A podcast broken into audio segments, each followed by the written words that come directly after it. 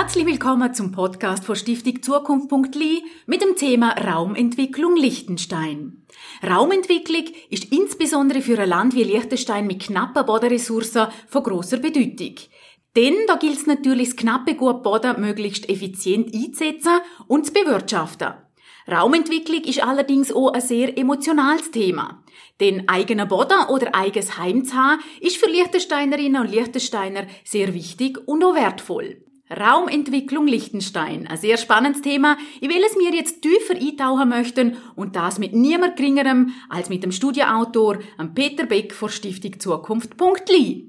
Herr Beck, was ist die aktuelle Ausgangslage in Liechtenstein betreffend Raumentwicklung?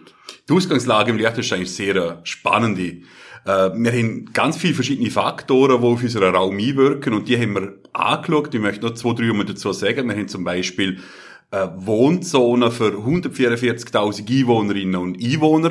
Das ist einfach eine Modellrechnung, wenn wir davon ausgehen, alle Wohnzonen werden mit einer Ausnutzungsziffer von 0,67 überbaut und wir gehen von 50 Quadratmeter Wohnfläche pro Person aus. Also da sieht man schon mal, Wohnzonen sind genügend vorhanden. Gleichzeitig haben wir 20.000 Leute, die jeden Tag zu uns geschaffen können häufig mit dem Auto. Was man aber vergisst, sind die 10.000 Personen, die innerhalb vom Land schon pendeln zu ihrer Arbeitsstelle. Also haben wir dort schon 30, 35.000 Leute, die jeden Tag zum Beispiel unterwegs sind im Verkehr. Das sind nur zwei äh, Herausforderungen oder Ausgangslagen, die wir haben, ähm, ja, wo der Raum sehr erfordern würden. Warum hat sich die Stiftung genau dem Thema gewidmet? Das Thema ist aus verschiedenen Richtungen auf uns zugekommen. Das hat natürlich verschiedene Komponenten. Eine ist, dass 2002 über ein Raumplanungsgesetz abgestimmt worden ist. Und da hat, äh, das hat das Volk abgelehnt mit 75% Nein-Stimmen.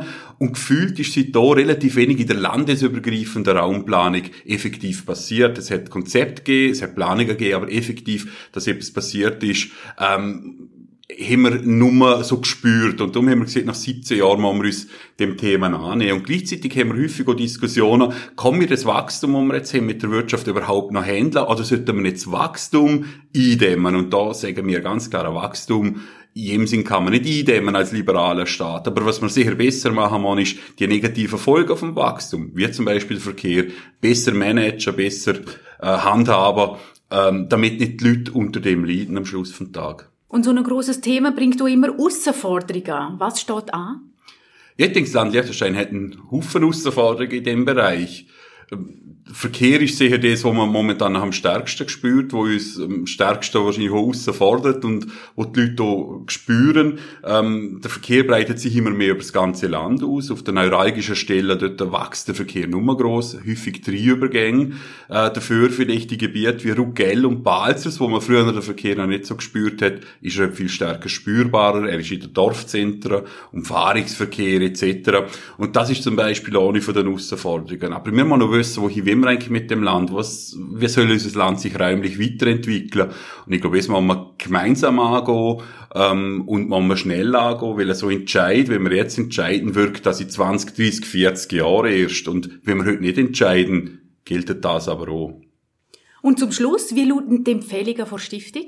Ja, wir haben vier Empfehlungen ausgesprochen. Das erste ist, dass man einen Neustart wagen sollte in der, in der Raumentwicklung, und zwar einen kooperativen Prozess, also dass man dort die Leute mitnehmen muss, man muss gemeinsam herausfinden, was sind eigentlich die Herausforderungen, was sind Probleme und was sind denn mögliche Lösungsansätze. Die zweite Empfehlung, die wir ausgesprochen haben, ist das Thema Verkehr. Wir sind klar der Meinung, wir sollten den ÖV ausbauen, zum einen einen besseren ÖV-Takt, also dichteren ÖV-Verkehr haben, aber auch eigene ÖV-Trassen, dass der ÖV seinen Fahrplan einhalten kann, seinen Vorteil ausspielen und darauf folgend dann über ein Mobility Pricing nachdenken, dass man also zahlt, wenn man mobil ist, wenn man mit dem Auto unterwegs ist, wenn man das Auto nicht braucht, zahlt man nichts, wenn man unterwegs ist, zahlt man dafür.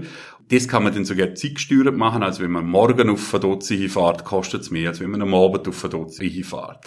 Die dritte Empfehlung, die wir ausgesprochen haben, ist, dass wir bessere Statistiken für den Bodenmarkt brauchen. Wir sollten wissen, was sind wirklich zahlte Preise, wie ist der Bodenbesitz verteilt. Und das vierte äh, Thema, das wir haben, ist, dass man Bodenbanken einführen sollte in den Gemeinden, wo es äh, Boden verfügbar hat. Das heisst, dass Leute, die heute Boden haben, wo sie nicht bebauen können, weil er nicht erschlossen ist oder weil er nicht in einer Wohnzone ist, kann bei dieser Bodenbank getauscht werden gegen Bruttogeschossfläche und dann kann man gleich in der Gemeinde bauen.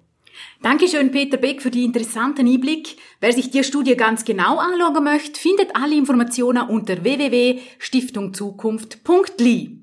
In den nächsten Teil gehen wir mit Expertinnen und Experten näher auf die Empfehlungen, die die Stiftung Zukunft.li ausgesprochen hat, ein. An dieser Stelle danke fürs Zuhören und wir freuen uns jetzt schon, wenn Sie wieder mit dabei sind und wünschen bis dann eine gute Zeit.